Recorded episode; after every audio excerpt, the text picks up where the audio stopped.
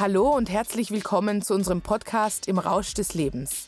Einem Podcast, in dem wir uns mit Themen wie Burnout und Sucht beschäftigen, wie man aus diesen unschönen Situationen des Lebens wieder rauskommen kann und wie man glücklich bleiben kann. Mein Name ist Verena Tietze. Ich bin 37 Jahre alt und heute führe ich ein glückliches und erfülltes Leben. Dafür musste ich aber erstmal durch ein Burnout und einen Alkoholentzug. Gemeinsam mit Professor Michael Musalek, Psychiater und Psychotherapeut und Vorstand des Instituts für Sozialästhetik und psychische Gesundheit an der Sigmund Freud Universität, werden wir Folge für Folge Themen aufbereiten, die mich, aber auch so viele Menschen da draußen beschäftigen. Und wir werden eines feststellen, dass der Rausch des Lebens so viel besser sein kann, wenn er nicht aus Alkohol besteht. Hallo und herzlich willkommen zu einer neuen Folge Musalek und Tietze im Rausch des Lebens. Ich bin Verena Tietze und ich sitze hier mit Herrn Professor Musalek. Wie geht's Ihnen denn heute? Schönen Tag. Äh, mir geht es äh, ganz gut, obwohl wir heute ein Thema behandeln werden, das nicht ganz so einfach ist, nämlich wo wir dazugehören, vor allem auch wo wir nicht mehr dazugehören. Aber wie geht's Ihnen damit? Ja, ich habe auch gemischte Gefühle, besonders weil in meiner Krise, in der Zeit meiner Krise Zugehörigkeit ein ganz, ganz schwieriges Thema für mich war, weil ich habe mich eigentlich verstoßen gefühlt von allen.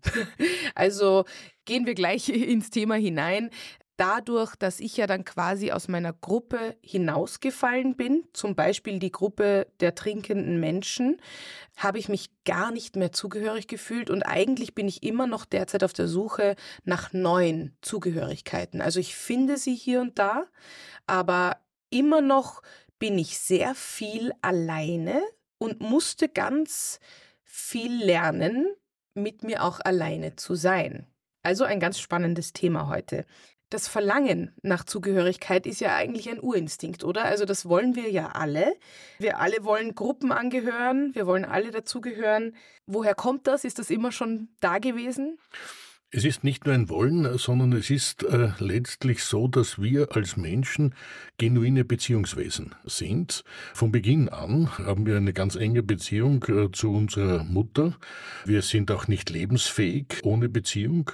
Martin Buber hat es sehr schön ausgedrückt. Er hat gesagt, äh, am Anfang war die Beziehung. Nicht? Wir wissen alle, Ach. wir kennen alle dieses Wort. Am Anfang war das Wort äh, aus dem Johannesevangelium. Und er setzt stattdessen am Anfang war die Beziehung. Und er hat völlig recht, denn äh, wir sind ein basales, genuines Beziehungswesen, und erst später erlernen wir dann, relativ mühsam äh, sogar, dass wir auch ein Einzelwesen sind und dass wir auch für uns alleine äh, sein können. Und äh, sie haben das in ganz besonders leidvoller Weise erlernen müssen. Sie waren eingebettet in Beziehungen, auch wenn diese Beziehungen letztlich ihnen nicht gut getan haben und durchaus da und dort auch pathogen gewesen sind. Aber sie waren eingebettet in diese Beziehung und dann bricht es ab und sie gehören nicht mehr dazu und dann fühlt man sich eben völlig allein und dieses Alleinsein ist für uns äh, etwas sehr, sehr Schwieriges. Also Beziehung ist nicht nur etwas, was wir ganz gerne haben und was wir äh, anstreben oder ganz gerne wollen, sondern es ist ein ganz basales Bedürfnis des Menschen. Wir kommen ja völlig unfertig auf die Welt. Mhm. Die Gehirnentwicklung ist erst mit dem zwölften Lebensjahr abgeschlossen. Die ersten paar Jahre sind wir völlig überlebensunfähig, wenn wir alleine irgendwo ausgesetzt wären. Wir können auch die Sprache nicht erlernen ohne den anderen. Also Beziehung ist nicht ein Luxusgut, das wir uns zeitweise leisten, sondern ist eigentlich das normale Leben. Das Luxusgut ist, dass wir zeitweise es auch lernen können, dass das Alleinsein auch schön sein kann. Macht das einen Sinn für Sie oder ist es, ist es so, dass Sie jetzt sagen, eigentlich war ich immer allein und, und das stimmt eigentlich gar nicht? Nein, das macht natürlich Sinn und besonders wenn Sie jetzt reden eben von, na klar, als Baby oder als Kind muss ich irgendwo zugehörig sein, aber da kommt schon eigentlich meine erste Frage auch. Ich suche mir das ja nicht aus. Das heißt, ich bin zugehörig einer Gruppe, die ich mir nicht ausgesucht habe und das bleibe ich doch sehr lange, oder? Also jetzt, wenn ich mich als persönliches Beispiel nehmen kann, bis zum Burnout habe ich ja eigentlich auch versucht, so gut ich kann, diesen Gruppen zugehörig zu bleiben auch wenn das heißt, dass ich mich selbst verliere oder dass ich vielleicht mich betrinke sogar, um der Gruppe anzugehören. Jetzt möchten wir ja nicht, dass jeder ein Burnout hat oder jeder eine Lebenskrise. Können Sie mir erklären, wieso das bei mir so war oder wie das, wie das vielleicht entstanden ist? Am Anfang ist es so, dass wir natürlich in vorgegebenen Beziehungen leben, äh, zu unseren Eltern oder zu den Menschen, die sich halt um uns kümmern. Manche äh, haben ja nicht leibliche Eltern, die sich um sich kümmern, mhm. sondern es sind andere Menschen. Aber wir brauchen alle diese wir nennen das Bezugspersonen, ist ja nichts anderes als Menschen, mit denen wir in Beziehung stehen. Mhm. Und dann kommt schon ein Fall oder eine Situation, wo wir uns aussuchen können, welche Beziehung wir leben wollen oder nicht. Und da gibt es zwei Möglichkeiten. Das eine ist, äh, dass wir das wirklich wahrnehmen oder dass wir quasi in der Komfortzone halt uns weiter bewegen. Und ergeben sich die Beziehungen in der Schule, dann ergeben sich die Beziehungen am Arbeitsplatz und wir leben halt immer in dieser Komfortzone. Oder wir sagen, ich möchte mit dieser Gruppe nichts mehr zu tun haben, aus welchen Gründen auch immer, und möchte in eine andere Gruppe gehen. Denn es sind ja nicht nur jetzt die Schule und der Arbeitsplatz, es sind ja auch Zugehörigkeiten äh, zu politischen Überzeugungen zum Beispiel. Mhm, da kann ich mhm. sagen, ich bin jetzt so aufgewachsen äh, in einem äh, konservativen Umkreis und daher finde ich das auch ja. richtig Irgendwann einmal komme ich drauf, äh, dass das vielleicht doch nicht ganz so gerecht ist und dass es da arme Menschen gibt, denen man eigentlich mehr helfen könnte und verändere dann meine Zugehörigkeit. Also das ist durchaus möglich, dass wir es schaffen, woanders dazuzugehören. Dort, wo wir uns am schwersten tun, ist, wenn wir emotional sehr gebunden sind an die Gruppe und deshalb ist es äh, zum Beispiel so, dass äh, manche Rapid-Anhänger zum Beispiel nie Austria-Anhänger werden können. Mhm. Also das geht einfach nicht, weil es ist einfach die Emotionalität so stark hier, ja. diese Bindung, obwohl es mhm. ja zwei Mannschaften sind und warum sollte man nicht einmal für die einen, sondern einmal für die anderen sein? Ja. Aber da fühlen wir uns eben emotional zugehörig. Und umso emotionaler wir uns zugehörig fühlen, desto schwerer ist es auch äh, dann aus dem auszusteigen. Mhm. Und sie haben sich eben auch sehr emotional zugehörig gefühlt zu dieser, nennen wir es jetzt einmal, Spaßgesellschaft ja, oder Spaßgruppe. Ja, ja. Und daher war es auch so schwer für sie, da einfach auszusteigen. Mhm. Und sie sind ja auch dann in ein ziemliches Loch gefallen, wie es dann plötzlich nicht mehr äh, so gut gegangen ist. Aber besonders wegen der Emotionalität, besonders meine Familie, da bin ich ja unglaublich emotional, da kann ich doch gar nicht anders. Also die Kernfamilie, Eltern oder Geschwister oder so, sich davon zu lösen, ist das dann die Königsdisziplin quasi. Also weil ähm, wenn jemand in meiner Familie, sagen wir, politisch eben ganz anders denkt als ich, dann ist es ja noch schwieriger, oder? Ist es dann, ist Familie quasi das Schwierigste, sich da zu lösen? Das kommt darauf an, wie die Familie funktioniert oder mhm. nicht funktioniert. Aha, okay. Äh, es gibt schon Familien, wo es die Familienangehörigen, die Väter oder die Mütter es den Kindern sehr leicht machen, sich äh, zu lösen, äh, ja. beziehungsweise wo es ihnen sehr schwer gemacht wird. Also dort, wo eine sehr hohe positive Emotionalität ist, ist es natürlich sehr, sehr schwierig, sich zu lösen. Dort, äh, Aha. wo diese Emotionalität äh, eher äh, mit Strafen und furchtbaren Umgang kann man sich relativ leicht lösen mhm. davon. Dort, wo wir uns emotional sehr gebunden erleben, innerlich gebunden erleben, dort ist die Trennung etwas sehr, sehr Schwieriges. Dort, wo wir emotional nicht so engagiert sind, weil es uns auch die Umgebung leicht macht, uns nicht zu engagieren zum Beispiel, da können wir uns relativ leicht äh, trennen. Also das geht auch in der Familie. Es mhm, gibt äh, mhm. Familienstrukturen, die einfach äh, so bösartig äh, sind, äh, dass es den Kindern relativ leicht fällt äh, zu sagen, mit dem möchte ich nichts mehr zu okay. tun haben. Aber je liebevoller es natürlich ist, desto schwieriger mhm. ist es. Was mir da auch einfällt, ähm, auch persönlich, aber das betrifft, glaube ich, viele, ist dieses People-Pleasing, nennt man das. Also, dass man eigentlich allen gefallen will und dass das quasi fast schon krankhaft ist, dass ich so sehr dazugehören möchte, dass ich meine eigenen Werte oder meine eigenen Wünsche sehr hinten anstelle um zu gefallen. Und im Endeffekt mache ich das doch, um dazuzugehören, oder? Also ist das nicht etwas, was sehr verbreitet ist, dass ich quasi eine Maske aufhabe, um dazuzugehören? Wir haben natürlich immer eine Maske auf, aber der entscheidende Punkt ist, äh, es geht in einer Beziehung nicht nur darum zu gefallen, sondern diese Beziehung auch aktiv zu leben und zu gestalten. Und wenn ich jetzt quasi nur gefallen möchte, dann gestalte ich die Beziehung nicht mit. Genau, ja. Und damit natürlich kann diese Beziehung letztlich auch dann nicht äh, wirklich funktionieren. Dort, wo wir das am besten lernen können und äh, wo ich auch denke, äh, das noch viel mehr fördern sollte, ist beim Mannschaftssport. Also dort, Aha. wo es einen echten Mannschaftssport gibt, weil da erlebe ich sehr rasch, dass diese Mannschaft nicht gewinnen wird, wenn ich nicht äh, all das beitrage, was ich beitragen kann. Mhm. Gleichzeitig aber auf der anderen Seite weiß ich, dass auch wenn ich noch so gut spiele und ich nicht die anderen Mitspieler dementsprechend mit einsetze oder die auch gut spielen, werde ich auch das Spiel nicht gewinnen. Mhm. Und da erlebe ich unmittelbar, was eben Zugehörigkeit im idealen Sinn ist, nämlich nicht nur, dass ich zu dieser Mannschaft dazugehöre, sondern dass ich aktiver Teil der Mannschaft bin mhm. und damit auch aktiv gestaltender bin, aber trotzdem nicht alleine nur, sondern eben angewiesen bin auf das Zusammenspiel mit anderen Menschen. Das ist etwas, was viele Menschen schwer erlernen, wenn sie nicht einen Mannschaftssport betreiben und dann später in ein Team kommen und dann wird eben gesagt, der ist teamfähig oder nicht teamfähig, aber letztendlich ja. Das ja. werden Sie auch, denke ich, gehört haben, ne? Dann ja, in ja, Ihrem ja. Bereich. Ja, aber bei mir war es zum Beispiel so, dass ich teamfähig gewirkt habe.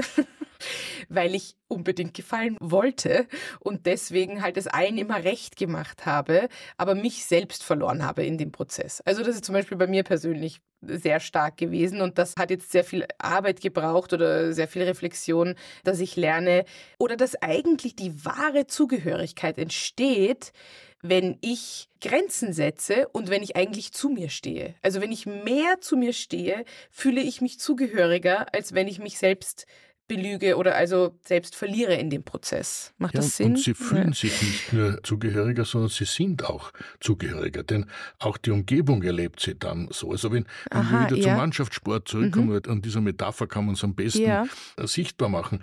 Wenn der jetzt nur gefallen möchte, dieser eine Spieler, und dort alles äh, macht, äh, um, damit das Publikum begeistert ist, aber nicht für die Mannschaft spielt, dann wird er auch nicht als zugehörig mhm. empfunden. Während wenn er Mannschafts dienlich, so heißt äh, dann dieser Ausdruck, spielt, also sein Bestes gibt, mhm. um aber eben die Mannschaft vorzubringen, dann wird er auch als zugehörig erlebt. Also es ist nicht nur so, dass man sich selbst als zugehörig erlebt oder nicht, sondern auch von den anderen so erlebt äh, mhm. wird. Und da sind wir auch wieder bei diesem wesentlichen Punkt der Authentizität, dass wir also auch in der Gruppe, auch in der Beziehung, eben wir selbst bleiben und nicht nur so tun, wie es die anderen eben vielleicht gerne wollten oder wo wir glauben, dass die anderen mhm. uns so sehen wollen, wie wir möglicherweise gar nicht sind. Ja, aber ich habe eben das Gefühl, dass das äh, sehr stark oder dass das sehr präsent ist in der heutigen Zeit. Schauen wir mal auf die Zugehörigkeit, die ich hatte, weil ich jeden Tag in die Bar gegangen bin. Also ich wollte dazugehören und ich bin auch selbst verantwortlich, weil ich habe auch andere animiert zu trinken und habe gesagt, du trink mit mir was. Also ich bin jetzt hier nicht das Opfer, mhm. sondern ich war selber die, die gesagt hat, komm mit mir in die Bar. Und das war eine gewisse Zugehörigkeit, die ganz schlecht für mich mhm. war.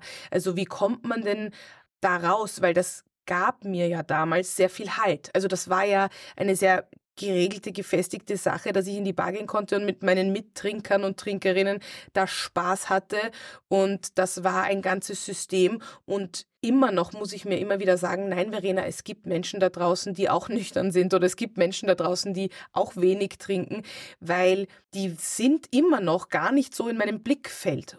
Es ist so schwer rauszuschauen aus dem System, in dem man zugehörig ist.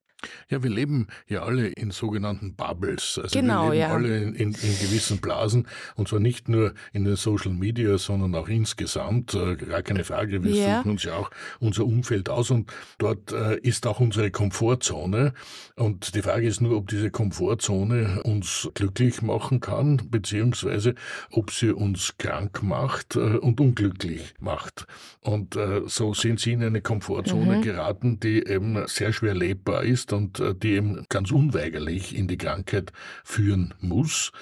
Dann kommt aber ein ganz besonders schwieriger Zeitpunkt, nämlich wo das eine nicht mehr gilt, wo man die eine Zugehörigkeit nicht mehr hat aber die andere auch noch nicht. Ja. Äh, dort, wo wir das auch sehen, ist bei Flüchtlingen und das wird viel zu wenig besprochen. Die geben ihre Zugehörigkeit in ihrem Land auf kommen in ein anderes Land, werden dort aber noch nicht aufgenommen und sind quasi in so einem mhm. Zwischenzustand ja. drinnen. Wie war das bei Ihnen? Äh, war der Übergang äh, von der einen Bubble in die andere ein leichter oder, oder, oder hat es dazwischen auch diese Zone gegeben, wo man ja. nirgendwo dazugehört? Na, ich glaube, das war überhaupt das Allerschlimmste von allem. Die Einsamkeit das Alleine sein, dieses Rausfallen aus meinen Bubbles. Und es waren mehrere hm. eigentlich, weil es war quasi Beruf, es waren meine Freunde, Freundinnen natürlich, also alle, die in die Bar gehen. Es waren auch romantische Beziehungen, weil die haben sich auch sehr stark verändert. Familie war auch ganz schwer. Die haben mich nicht verstoßen oder so, aber sie haben mich nicht verstanden. Und ich weiß nicht, ob das nicht das Schlimmste war an diesem Weg raus. Also dieses komplett alles verlieren. Also man fühlt sich so alleine gelassen und so allein. Ich glaube, ich habe auch mein ganzes Erwachsenenleben davor nicht gelernt, alleine zu sein. Also vielleicht war es deswegen umso schlimmer, weil ich kannte das nicht. Ich kannte das nicht, dass ich so auf mich alleine gestellt bin, dass quasi die Welt mir versperrt wird. Und das Problem bei mir war, dass das nicht ein paar Wochen lang war, sondern ein paar Jahre. Und auch, wie ich vorher gesagt habe, jetzt noch ich bin auf der Suche. Also ich suche neue Zugehörigkeiten und ich suche auch mich selbst, weil ich ja in neuen Beziehungen jetzt diese neue Verena sein will. Also ich bin jetzt ein anderer Mensch geworden oder weiß nicht, ob man das so sagen kann, aber in den letzten Jahren habe ich mich so stark verändert. Ich passe nicht mehr in die alten Gruppen. Also die Tür ist so fest zu, ich könnte nicht mal, wenn ich wollte, zurück in diese Gruppen, die ich verlassen habe. Und die neuen Türen, die sind zwar schon offen und ich sehe die Türen schon, aber es ist sehr, sehr viel Arbeit oder ja, es kostet mich viel, durch diese neuen Türen zu gehen. Also diese neue, nüchterne Verena, das ist ja fast wie eine neue Identität. Ist das normal, wie ich das jetzt so gerade beschreibe? Und ist das auch normal, dass das so viele Jahre, also ich bin im vierten Jahr, also über drei Jahre nüchtern, bin ich da in einem normalen Rahmen quasi, was ich Ihnen da erzähle gerade? Sie, Sie illustrieren sehr, sehr eindrucksvoll. Erstens, wie wichtig für uns Zugehörigkeiten sind und dass wir eben genuine Beziehungsmenschen sind und keine Einzelwesen sind, als die wir uns so gerne bezeichnen. Und auf der anderen Seite auch, wie dramatisch letztlich das Alleingelassensein ist. Ich denke, wir werden uns einmal äh, mehr Zeit nehmen über Alleingelassensein, mhm, Alleinsein, ja. auf sich selbst äh, zurückgeworfen sein, einsam sein Einsamkeit. zu sprechen. Das sind nämlich sehr ähnliche Dinge, die aber ganz, ganz unterschiedlich erlebt äh, werden. Mhm. Äh, man kann natürlich das Alleinsein sehr genießen. Ich selbst im Urlaub, für mich gibt's nichts Schöneres, als äh, irgendwo allein an einem Strand zu sitzen und einfach nur geradeaus zu schauen und keiner möchte etwas von mir, keiner spricht mich an. Das ist schön. das ist ein wunderbarer ja. Zustand. Ja. Aber der ist deshalb wunderbar, weil ich eben sonst so viele Eingebundenheiten ja, genau. habe mhm, äh, mhm. und quasi hier kurz Urlaub äh, mhm. davon mache. Und das mhm. ist etwas ganz anderes, als wenn Türen verschlossen werden und wenn man eben ausgestoßen ist. Und das, was Sie ja erlebt haben, ist eben dieses wirklich hinausgeworfen zu sein, in dieses Alleinsein, in dieses Ausgestoßensein, nicht mehr dazugehören können. Wie Sie es ganz richtig sagen, Sie können dort einfach nicht mehr die Türe aufmachen. Als Therapeut darf ich Ihnen sagen, Gott sei Dank können Sie sie nicht mehr aufmachen. das ist schon ganz gut, wenn die, wenn die, wenn die, wenn die verschlossen ja. bleibt. Ja, ja, die aber sind eben, fest zu. aber eben die andere Türe ist zwar offen, aber Sie sind noch nicht wirklich ganz dort angekommen. Nein.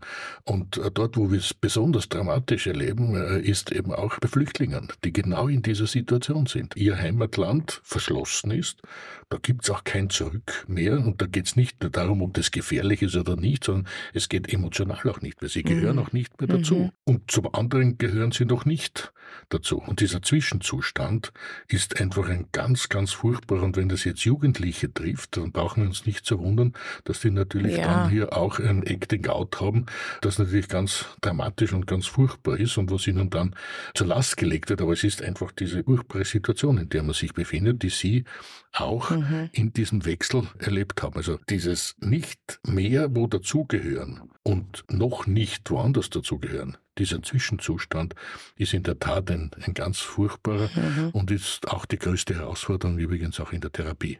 Wirklich? Hier Aha. Menschen auch hier quasi zu begleiten und auch bis zu einem gewissen Grad auch drüber zu heben ja. über diese Situation. Und, und da spielt natürlich die therapeutische Beziehung, denke ich, eine Rolle. Oder war das bei Ihnen nicht so, dass das die Therapeutin da einen ganz anderen Stellenwert hat als sie es heute vielleicht zu Ihnen hat. Ähm, auf jeden Fall. Und das wollte ich auch noch zu den Flüchtlingen dazu sagen, weil ich kann mir das gar nicht vorstellen, wie das für solche Menschen ist, weil ich hatte Therapie. Ich hatte eine Reha-Klinik. Also ich bin drei Monate gesessen, umzingelt von Pfleger, Pflegerinnen, Ärztinnen, Ärzten und so weiter. Das heißt, das haben die ja nicht einmal. Das muss man mhm. sich mal auch vorstellen, weil den Schmerz, den ich da gespürt habe, das kann ich gar nicht beschreiben, was das für ein Schmerz ist. Also wenn man so sich so verstoßen fühlt.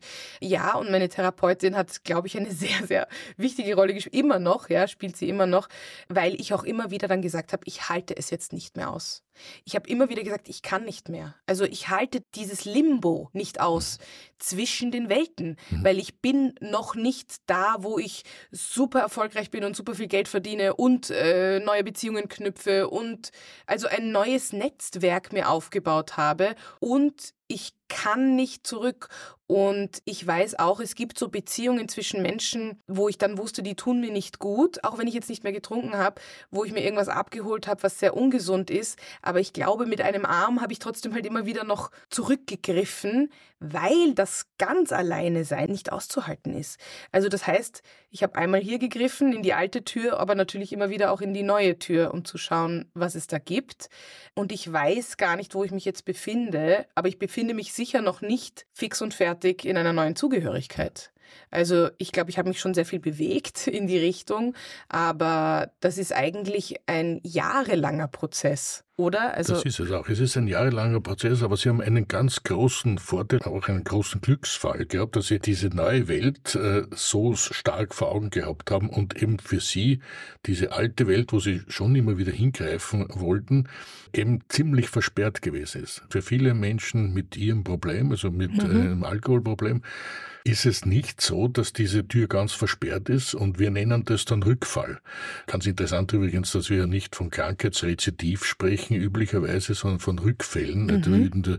Bei einem Herzinfarkt, wo jemand den zweiten oder dritten Herzinfarkt hat, auch wenn er weiter geraucht hat und weiter Fett gegessen hat, würden wir nie als Rückfall bezeichnen, mhm, das sondern das ist ein Krankheitsrezidiv ja. oder ein Wiederauftreten äh, mhm. einer Krankheit. Das äh, wird also hier äh, bei der Alkoholsucht äh, ganz anders äh, bewertet bewertet. Aber es ist schon dieses Zurückgreifen und dann geht für manche doch die Tür wieder mal kurz auf. Natürlich höchst frustrant, gar keine Frage. Mhm. Und dann muss man wieder neue Wege gehen, um diese Türe auch wieder verschließen zu können. Also Sie haben Gott sei Dank diese Zwischenstufe, die viele Menschen durchaus auch über einige Jahre hindurch erleben, wo immer wieder es zu Rückfällen kommt, sich Gott sei Dank erspart. Mhm. Aber wie schwer es ist, in dieses neue Leben einzusteigen, das ist leider durch Ihre Lebensgeschichte sehr mhm. gut zu illustrieren. Mhm.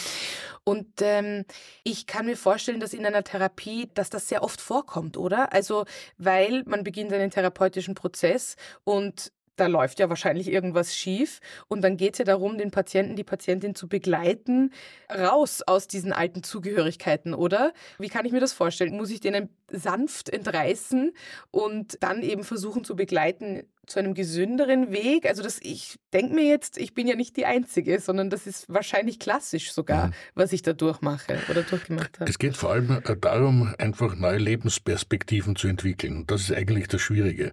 Die allermeisten Patienten wissen, so wie es bis jetzt gewesen ist, war es schlecht. So möchte ich auch nicht genau, weiter tun. Ja. Aber das heißt noch nicht, dass man schon weiß, wie man dann weiter tun möchte und wo man seine Schwerpunkte setzen möchte, wie man sein Leben gestalten möchte. Da ist es nicht so, dass es so eine Insel-Utopia gibt, äh, die man einfach ansteuert, also wo man eben noch nicht, nicht äh, ist, sondern die entwickelt sich, Ernst Bloch hat das wunderbar ausgedrückt, es gibt eine Utopie, eine Insel-Utopia, die entsteht erst, indem man auf sie zufährt. Ja. Also das bedeutet, ich ja. bewege mich, ich bewege mich in ein bestimmte Richtung und dann nimmt dieses neue Leben Kontur an. Mhm. So wie es jetzt bei Ihnen ja, auch Kontur absolut, annimmt. Ja. Äh, einmal in den Beziehungen, dass Sie anders mit Beziehungen umgehen, äh, dass auch beruflich äh, sich etwas Neues ergibt, dass auch neue Schönheiten entwickelt ja. werden und das ist nicht so, dass man da einen Rezeptblock hat äh, und sagt, okay, da machen wir das und das und dann machen wir einen Hackel drunter. Also so quasi, da gibt es eine Insel, da steuern wir hin und dann kommen wir an und dann haben wir das alles, sondern es geht darum, das wirklich zu entwickeln und zu entfalten. Und deshalb spreche ich auch so ungern über Training und Erziehung ja, äh, und äh, ja, lieber über stimmt, Entwickeln und ja, Entfalten, weil es geht um auf dieses Zugehen. Und damit mhm. entsteht eine neue Welt. Mhm. Und sich auf das einzulassen, dazu braucht es einerseits viel Kraft und auf der anderen Seite auch viel Mut. Und sie haben Gott sei Dank beides hier mit mhm. eingebracht und mhm. daher sind sie heute auch dort, wo sie sind, aber noch immer nicht bei dieser Insel Utopia angelangt, sondern die entsteht immer mehr und man sieht schon viel deutlicher die Konturen, wie es dann sein könnte. Aber da habe ich eine große Frage. Also für mich ist das schon sehr, also es hat mich schon gezeichnet im Sinne von, dass die letzten Jahre für mich, wenn ich jetzt zurückblicke, sehr anstrengend und sehr hart waren. Ich glaube besonders, weil ich mich nicht zugehörig gefühlt habe. Das kommt schon wieder, oder? Weil ich war ja damals auch sehr fest zugehörig irgendwo und danach sehne ich mich schon, dass ich dann irgendwann mal aufatmen darf und sagen kann, so, hier bin ich wieder zugehörig. Also das Leben geht doch in Wellen, oder? Darauf darf ich mich schon freuen, oder? Absolut, absolut. Das können Sie. Die meisten Menschen, wenn sie gerade keine Beziehung haben, äh, bleiben wir jetzt einmal auf dieser mhm. Ebene, haben den Eindruck, äh, dass sie nicht mehr beziehungsfähig sind. Und das stimmt einfach schlicht nicht, sondern es ist noch keine Beziehung. Und genauso ist es bei den Zugehörigkeiten zu Gruppen. Sie sind natürlich gruppenfähig, gar keine Frage. Ja. Äh, sie waren es früher, leider in der falschen Gruppe, ja. aber sie waren es dort auch sehr gut und sie werden es auch in der Zukunft sein, aber es müssen sich eben erst die richtigen Gruppierungen finden, denn das, was in den letzten Jahren doch sehr prägend war, ist, ist diese Suche.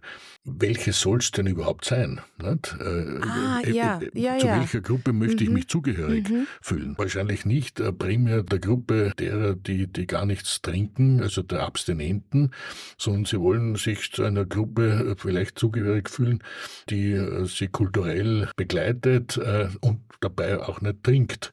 Beziehungsweise, das wäre ideal. Ja, zum Beispiel. Das wäre ideal. Genau, genau. Kunstinteressierte Menschen, die wenig trinken. Exakt. Meldet euch bei mir.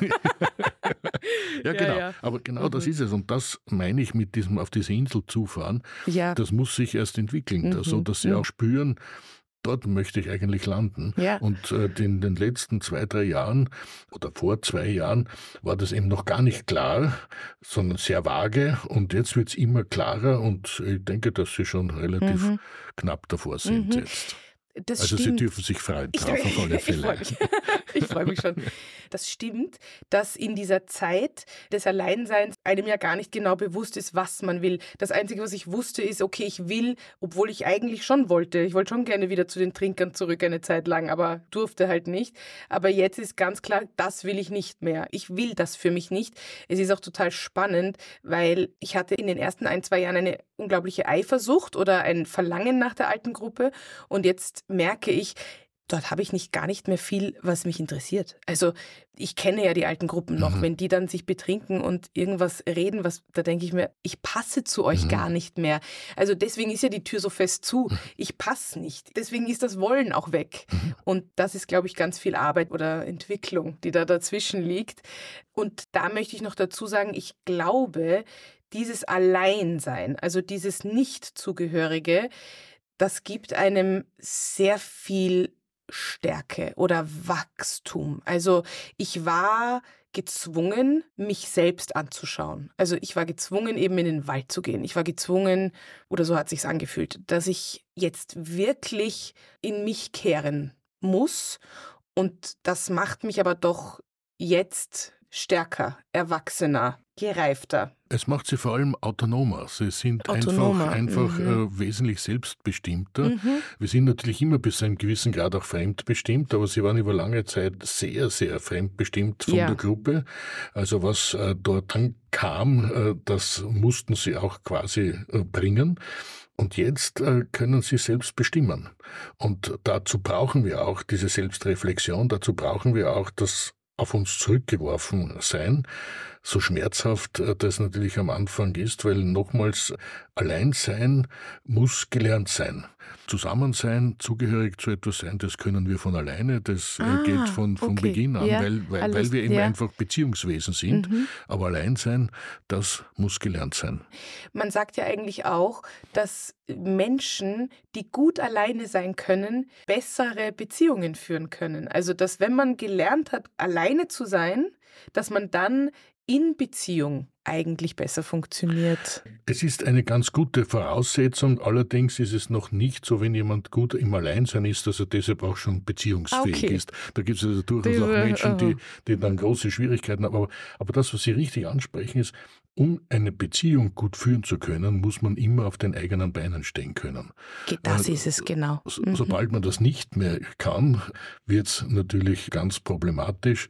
Ganz besonders problematisch ist, wenn beide Partner auf den Füßen des anderen stehen wollen, mhm, dann mhm. ist der Zusammenbruch ja. mehr oder weniger vorprogrammiert. Also wir brauchen diese Autonomie, wir brauchen diese Selbstbestimmung, ja. aber wir brauchen natürlich auch die Hinwendung und Zuwendung zum anderen, denn äh, mhm. auch wenn ich sage, Beziehung ist etwas, was wir von Beginn an können, das stimmt, aber ob es eine schöne Beziehung ist oder keine schöne Beziehung ist, da braucht schon mhm. einiges an Wissen, an Entwicklung und an Entfaltung. Mhm. Es erinnert mich an das, wo ich früher dachte, da kommt jemand, der mich rettet. Also da kommt jemand, der erlöst mich, auch im Burnout. So der Prinz kommt und wenn der da ist, dann bin ich gerettet. Und das ist Gott sei Dank etwas, was ich ja. verstanden habe, dass es so nicht klappt. Also es ist nicht gut, sich komplett auf einen anderen Menschen zu verlassen, dass der die Probleme löst. Um das geht's nicht. Es geht darum, dass ich mir ein schönes Leben aufbaue, um dann in Beziehung gemeinsam ein noch schöneres Leben aufzubauen. Ganz exakt, ja. ganz exakt. Ja. ja, so eine schöne Folge schon wieder. Also vielen lieben Dank, Herr Professor. Sehr, sehr gerne. War mir eine Freude. Und an unsere Zuhörer und Zuhörerinnen, wenn ihr Fragen habt, gerne zum Beispiel an Musalek und Tietze auf Instagram uns schreiben. Darüber freuen wir uns sehr. Dankeschön. Dankeschön. Musalek und Tietze im Rausch des Lebens ist eine Produktion von Happy House Media. Der Podcast wird produziert von Tatjana Lukasch und Asta Gretschi-Bester.